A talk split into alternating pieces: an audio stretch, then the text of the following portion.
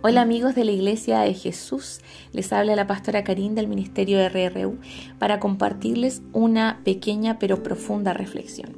En Eclesiastés 12, en la PDT, Palabra de Dios para Todos, dice así, Acuérdate de tu Creador en los días de tu juventud antes que lleguen los malos tiempos y te aflija la vejez. Así no tendrás que decir, desperdicié mi vida. Ten siempre presente a tu Creador mientras todavía eres joven. ¡Wow! Hace un tiempo atrás el Espíritu Santo me dio esta frase. Acuérdate de mí cuando te vaya bien. Acuérdate de mí cuando te vaya bien. Esta fue una palabra que hace algunos meses el Señor me dio y que la entregué proféticamente a la iglesia en ese momento.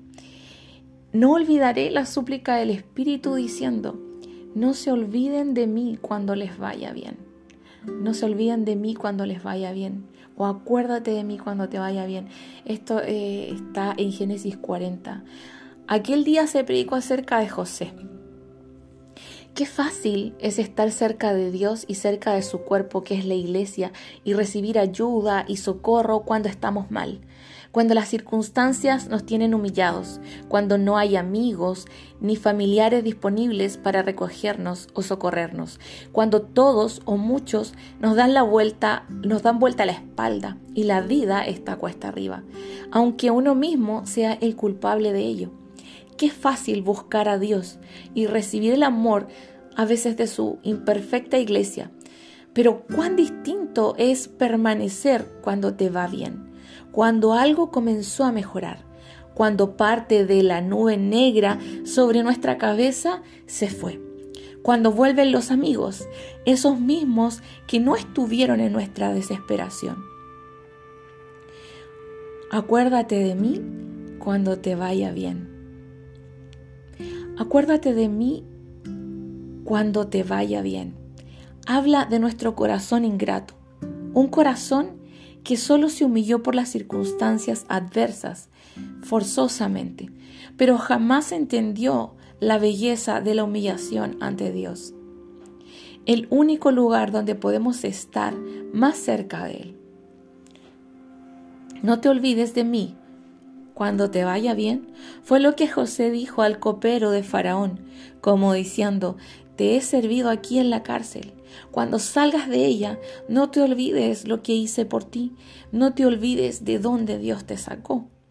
No te olvides de mí cuando te vaya bien. Esta reflexión, amados, es tan importante porque cuán, cuán fácil es estar y recibir los bienes de Dios y de la iglesia y de los hermanos cuando estamos necesitados, cuando no estamos bien, cuando estamos en el suelo, cuando estamos humillados por las circunstancias, por lo que, está, lo que estamos viviendo en ese minuto en nuestra vida. En ese momento Dios y la iglesia pasan a ser todo para nosotros, nuestra familia, quienes nos cobijan, quienes nos ayudan de una o de otra manera. Pero luego Dios comienza a favorecernos en alguna medida y comenzamos a olvidar, a olvidar a Dios, a olvidar a su iglesia, a olvidar que Dios nunca estuvo obligado a hacer nada por nosotros, ni su iglesia está obligada a hacer nada por nosotros, sino que todo lo que Dios y la iglesia hacen por nosotros es por amor, es porque eh, el amor de Dios es el que fluye a través de ella, pero no es porque se nos deba algo. Jesús no nos debe nada a nosotros. Dios no nos debe nada a nosotros. Ni la iglesia nos debe nada a nosotros. Todo lo que recibimos de Dios y de la iglesia es porque simplemente Dios y su cuerpo lo ha querido entregar. Y todo proviene de Él. Pero no nos deben nada a nosotros. No te olvides de mí cuando te vaya bien. Sugiere una súplica hacia un corazón que mm, no entiende lo que es gratitud. Es una súplica hacia un corazón que no sabe ser agradecido, que no entiende que las cosas que ha recibido de Dios, las bondades que ha recibido de Dios, no son una obligación de parte de Dios. No te olvides de mí cuando te vaya bien. Es lo que debemos atesorar. Es algo que debemos recordar. Porque ciertamente todos llegamos a Dios y llegamos a la iglesia, que muchas veces son las manos de Dios para abrazar, para bendecir, para sustentar. Eh, llegamos mal y en ese minuto eh, recibimos todo el amor y la contención de Dios y de su iglesia. Y en ese momento quizás es cuando no hay mucha crítica en nosotros, no hay mucho juicio, porque estamos en una posición de humillación.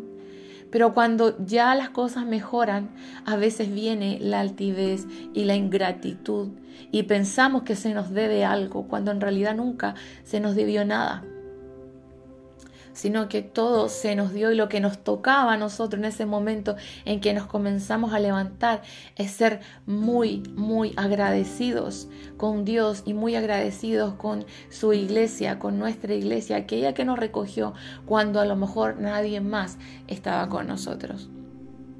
Les entrego esta reflexión y recuerdo cómo fue aquellos días que me la entregó el Espíritu Santo y sé que esto viene de Dios. Así que el que lo pueda recibir, recíbalo. Dios les bendiga. Un gran abrazo. Me despido. Chao, chao.